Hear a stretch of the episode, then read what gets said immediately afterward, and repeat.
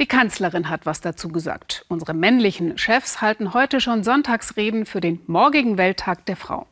110 Jahre nach seiner Einführung wird man wieder mal die Bilanz ziehen, dass noch viel zu tun bleibt für die Gleichstellung von Frauen. Wir haben heute die Qual der Wahl, aus welchem Land wir ein Beispiel dafür zeigen und haben uns für Indien entschieden. Dort gibt es eine jahrhundertealte Tradition. Junge Mädchen, oft aus niederen Kasten, werden von ihrer Familie zur Tempeldienerin bestimmt. Sie gelten als mit Gott verheiratet. Nur was ursprünglich als religiöser Dienst begann, endete als Dienst am Mann.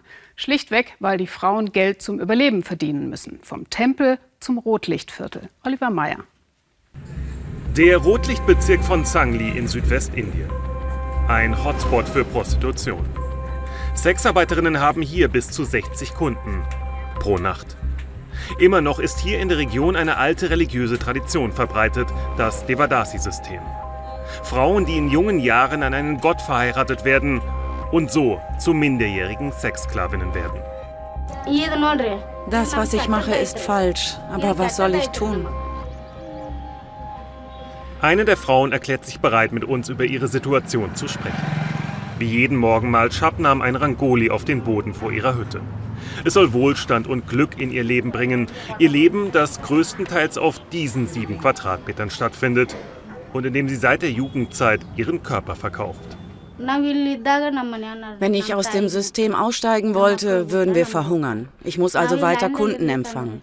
Denn ohne Bildung bekomme ich höchstens einen Job, in dem ich circa einen Euro pro Tag verdiene. Wie sollen wir denn mit so wenig Geld überhaupt überleben? Ihr Alter weiß sie nicht. Um die 30 sei sie wohl. Zwei Töchter hat sie von Männern, die sie nicht kennt. Sapna und Aruna, ihr ganzes Glück. Wann genau Shabnam eine Devadasi, also eine Dienerin Gottes wurde, weiß sie nicht mehr.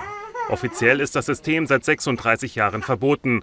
Und doch, so erfahre ich, leben in Sangli noch immer etwa 300 Devadasis. Früher genossen Devadasis hohes gesellschaftliches Ansehen, verrichteten vor allen Dingen religiöse Aufgaben in Tempeln. Heute ist das ganz, ganz anders. Devadasis arbeiten meist als Prostituierte und leben am Rande der Gesellschaft. Das ist das Einzige, das noch übrig geblieben ist vom alten System. Ein improvisierter Tempel. Der, in dem sie Gott geweiht wurde, ist weit weg. Genau wie ihre Eltern, denen sie noch immer einen Großteil des wenigen Geldes schickt, das sie verdient. Es ist ein frauenverachtendes System, von dem mir ihre Tante erzählt, die ebenfalls eine Devadasi und Tempelpriesterin ist. Als wir den Dienst Gottes antraten, kamen wir hierher und landeten sofort in der Prostitution. Wir haben es noch nie gemocht, mit den Kunden zu schlafen. Aber zumindest unseren Eltern geht es gut. Sie haben etwas zu essen. Shabnam wirkt in sich gekehrt. Ich frage sie, was in ihr vorgeht, wenn sie die Worte ihrer Tante hört. How do you feel when you when you hear her saying all that? Ich bin einfach traurig, wenn ich ihr zuhöre. Meine Situation ist die gleiche. Ich frage mich, warum Shabnam ihre Familie überhaupt noch unterstützt, wo sie es doch waren, die sie in diese miserable Situation geführt haben. Hoffnung spendet ihr vor allem der Gedanke, dass es ihre Töchter im Leben einmal besser haben könnten. Es ist Mittagszeit. Shabnam will für die Kinder kochen und mir ihr kleines Zimmer in einer Seitengasse zeigen. Als ich dort hineinkomme, bin ich überrascht, dass ich dort einen Mann antreffe. Namaste. What's, what's your name? Your name? Raju, Raju. Raju, okay. My name Oliver. Es ist ihr Freund Raju. Seit einem Jahr sind die beiden zusammen. Damals war er ihr Kunde. Jetzt will er, dass sie mit der Prostitution aufhört. Sie soll aus dem Devadasi-System aussteigen. Ich will, dass sie dort herauskommt.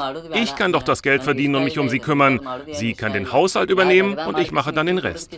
Wenn sie glücklich ist, bin auch ich glücklich. Während ihr Freund von einem glücklichen Familienleben träumt, schätzt Shabnam die Situation anders ein. Das ist ja alles gut und schön, dass er will, dass ich mit der Prostitution aufhöre und auch keine Devadasi mehr bin. Aber wer kümmert sich denn dann um meine Mutter und die Zukunft meiner Kinder? Wie viel kann er denn sparen und den Kindern geben? Die 20 Euro pro Monat reichen nicht, wenn ich später meine beiden Töchter verheiraten will.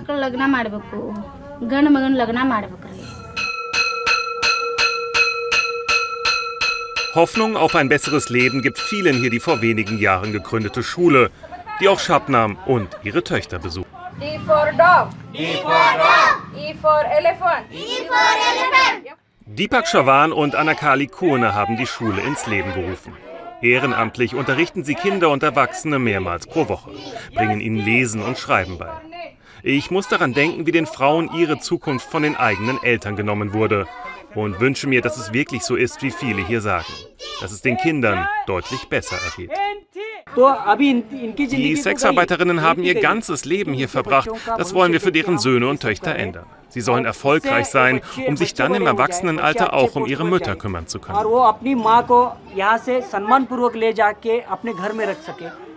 Genau das will Shabnams Tochter Sapna tun. Und dabei hat sie ein ganz bestimmtes Ziel vor Augen. Wenn ich groß bin, will ich einmal Ärztin werden. Noch klaffen Wunsch und Realität aber weit auseinander. Noch geht hier der Job vieler Frauen in der Dämmerung los, wenn das Rotlichtviertel zum Leben erwacht. Wir bekommen jetzt nochmal die Möglichkeit, hier abends zu filmen, versteckt quasi, damit uns die Kunden nicht sehen. Und äh, schauen mal, was wir da so beobachten können. Aus einer kleinen Kammer drehen wir, was nachts passiert. Etwa 5000 Kunden kommen täglich ins Viertel. Circa 2,50 Euro zahlen sie für den Sex. Und weil dies deutlich mehr ist, als die Frauen in einem anderen Job verdienen könnten, ist ein Ende dieses Systems hier im Südwesten Indiens nicht in Sicht.